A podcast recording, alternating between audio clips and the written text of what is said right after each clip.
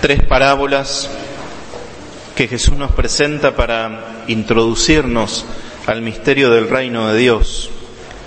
Tres parábolas que tienen muchas cosas en común. Una es que presentan situaciones de cambio, de cambio permanente. Una semilla que después llega a ser una planta de trigo, que después va a llegar a ser harina. Otra semilla que llega a ser un arbusto y el arbusto más grande. Un montón de harina que después se transforma en pan. Bueno, esto nos hace ya pensar la vida en Cristo, vivir con Jesús, ser incorporado a Jesús, pertenecer al reino de Dios, es una vida que está sujeta a la ley del cambio. Está sujeta a la ley del cambio. Adolescente me, acuerdo, había un clásico del rock que era eh, Winds of Change, vientos de cambio. Podríamos decir que el Espíritu Santo es eso, es viento de cambio. Es el Espíritu de Dios que nos introduce en la vida en Cristo, en el reino de Dios, a través, a través de un cambio y de un cambio permanente. Y esto es una realidad cotidiana, también fuera del reino de Dios.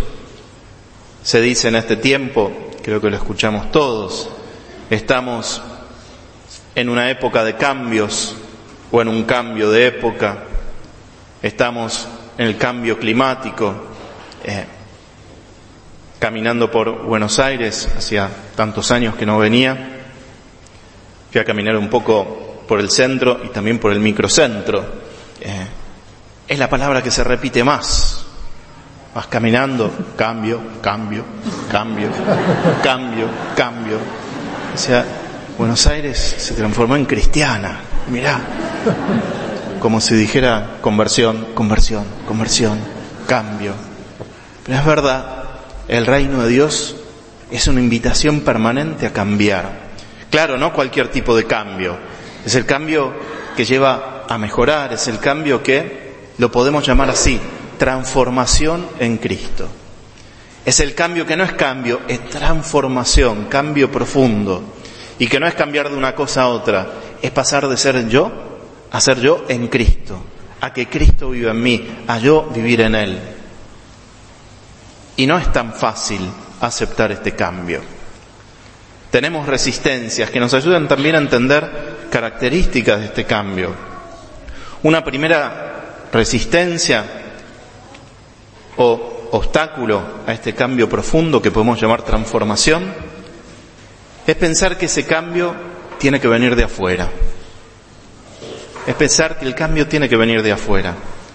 Hace un año y medio empezamos la nueva aventura, misión de abrir una casa en la diócesis de Bolonia. Ahí me encuentro ahora, desde hace un año, un año y medio. Empezando, todo por hacer. Bolonia es una ciudad efervescente. Tiene sí, 500.000 habitantes más o menos, 100.000 estudiantes, una de las universidades más antiguas y más importantes del mundo, multicultural, actividad en todo momento, menos ahora en el verano, no queda ni el loro, pero durante el año, en todo momento, jóvenes por todos lados y propuestas, propuestas, y también manifestaciones y manifestaciones, marchas y contramarchas. Y me llamaba la atención, buscando cómo entrar en diálogo con tantos jóvenes que se encuentran ahí, manifestaciones que casi cada 15 días y con miles de jóvenes, miles de jóvenes que participan de todo tipo, eh, y yo decía, ¿qué estás manifestando? ¿Contra quién están manifestando, contestando? Y el lema que unifica todas las manifestaciones y que aparece con aerosol, con pintura, en los, no sé cómo se llaman, los pasacalles, dice así, vogliamo una vita bella. Queremos una vida más linda. Así de simple. Queremos una vida más linda. Yo decía, estoy de acuerdo, también yo manifiesto, también yo voy ahí. Queremos una vida más linda. Y entonces hablando con uno de ellos en medio de la manifestación, decía, pero ¿qué estamos manifestando? Yo te acompaño, pero ¿qué estamos manifestando? Queremos una vida más linda. ¿Pero qué quiere decir? ¿Qué quiere decir? Bueno, alquileres más bajos, que podamos estudiar, que podamos hacer esto, lo otro. Que cambien los otros, que cambien las leyes, que cambien los precios, que cambie el dólar. Buenísimo. Pero vos, vos no pensás que tenés que cambiar para tener una vida más, más linda. Vos no pensás que ese cambio tiene que ver con vos y no solamente con lo que un gobierno o el otro o unas medidas u otras puedan hacer. Jesús nos dice, sos vos que tenés que cambiar, sos vos que estás sujeto al cambio, sos vos. Y acá aparece otra dificultad que podemos encontrar, que es decir, pero ¿por qué si yo estoy bien? ¿Por qué si estoy bien? Tengo mi familia, tengo mi trabajo, eh, tengo las cosas necesarias. Es más, rezo, rezo todos los días, voy a misa. ¿Por qué tengo que cambiar? Porque Jesús te quiere todavía mejor. El cambio que nos propone Jesús es una ley permanente, de cambio y transformación permanente. No es ajustar simplemente el mínimo, el salario mínimo para estar bien. No, no. Quiere todo, quiere transformar todo, quiere llenar de luz todo. Y por eso nuestro cambio no termina jamás va a terminar en el cielo. En Italia, cuando estás comiendo en un lugar, un bar, en algún momento te dicen, ¿aposto così? ¿Aposto così? ¿Suficiente? ¿O voy altro? ¿O querés todavía más? En la vida cristiana, ¿aposto così? No, quiero más. Y un signo que Cristo vive en mí es que quiero más es que quiero todavía mejorar. El trigo que crece, yo soy ignorante del campo, lamentablemente, pero vivimos afuera de la ciudad, estoy rodeado eh, del campo lindísimo, pero yo no me doy cuenta que el trigo es trigo hasta que no aparece la espiga. Eh, otros enseguida, evidentemente, yo no. El cambio termina cuando la espiga aparece y cuando está listo para ser cosechado. Lo que vos sos, quizás no apareció todavía, quizás no apareció todavía. El cambio es permanente, es permanente. Lo que Jesús quiere hacer en vos, en mí, quizás todavía no apareció plenamente. No, no digamos apóstolo sí. No. Será el Señor a decir apóstolo sí, cuando logre transformarnos totalmente. El cambio que nos propone Jesús no es necesariamente de mal en bien, de pecador a no pecador, sino que es de bueno a santo, de cristiano a totalmente configurado y transformado en Cristo. Por eso el cambio es siempre buena noticia, transformación en Cristo. Otra dificultad que podemos tener adelante de la propuesta de un cambio, de una transformación. Es decir, pero ¿hacia qué? ¿No será que me pedirá demasiado? ¿Qué cosa me va a pedir si ya las cosas esenciales las hago? ¿No será que me pedirá demasiado? La respuesta es claro que no, claro que no. Te va a pedir siempre más, pero siempre mejor, siempre mejor, siempre hacia la mejor versión de vos mismo nunca te va a pedir demasiado. Sobre todo porque el que realiza el cambio es Él en vos. No te está pidiendo de cambiar, te está pidiendo permiso para que Él te pueda cambiar.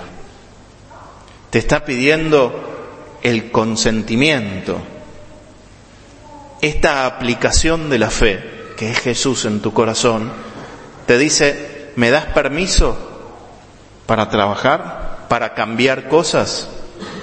¿Me das permiso para usar la cámara, para usar el micrófono? ¿Me das permiso para usar tu voz? ¿Me das permiso para usar tu capacidad de trabajar? ¿Me das permiso? Eso es, no pide ahora trabaja más, no, te pide, ¿me das permiso para que yo pueda trabajar? Durante el tiempo de la pandemia yo daba cursos eh, laboratorios, se llaman talleres, cursos de pensamiento social de la Iglesia, un desafío interesante en la eh, universidad pública, en la carrera de sociología y criminología. Me tocó darlos online eh, en ese periodo. No soy yo muy canchero con eh, la computadora y los medios, lamentablemente. Así que tenía que tener un asistente. Yo desde la casa nuestra, eran 100, 120 estudiantes conectados y un asistente del, ahí de la universidad. Que me dijo al principio, ¿vas a necesitar ayuda? Sí, por supuesto, no sé en qué, pero voy a necesitar ayuda. me dijo, bueno, empecemos, te guío. Y me guiaba por el teléfono anda acá, busca acá.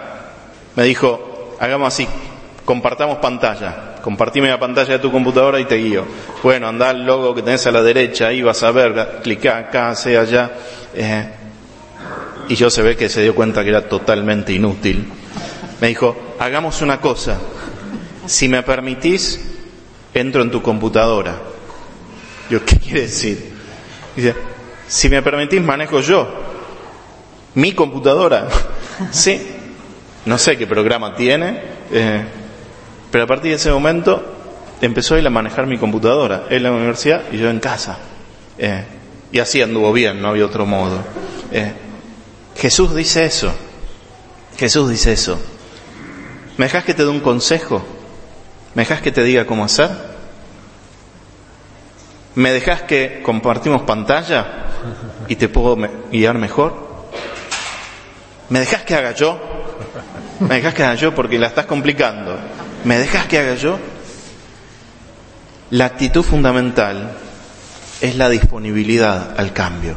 Sí, Jesús, hace vos. Hace vos. Es mi computadora, es mi vida, soy yo. Y voy a seguir siendo yo. Es más, lo mejor de mí. Pero hace vos, guíame. Bueno, pidamos al Señor en esta misa esta gracia de ser disponibles y abiertos no al cambio, usemos la otra palabra, a la transformación, que Él ya empezó y que va a seguir haciendo siempre y cuando nosotros le demos lugar. Por eso hoy y cada vez que podemos celebrar la Santa Misa, recibimos la comunión. Semilla del reino de Dios. Jesús mismo, cuerpo, sangre, alma y divinidad, que entra en mi vida y te dice, ¿Me das permiso? ¿Me das permiso para seguir transformando? Bueno, Dios quiera que hoy podamos decirle sí. Hagamos un minuto de silencio, de recogimiento, y quizás en este minuto Jesús te dice, no solo si me das permiso, sino también te sugiere cuál es el paso de transformación que está queriendo realizar.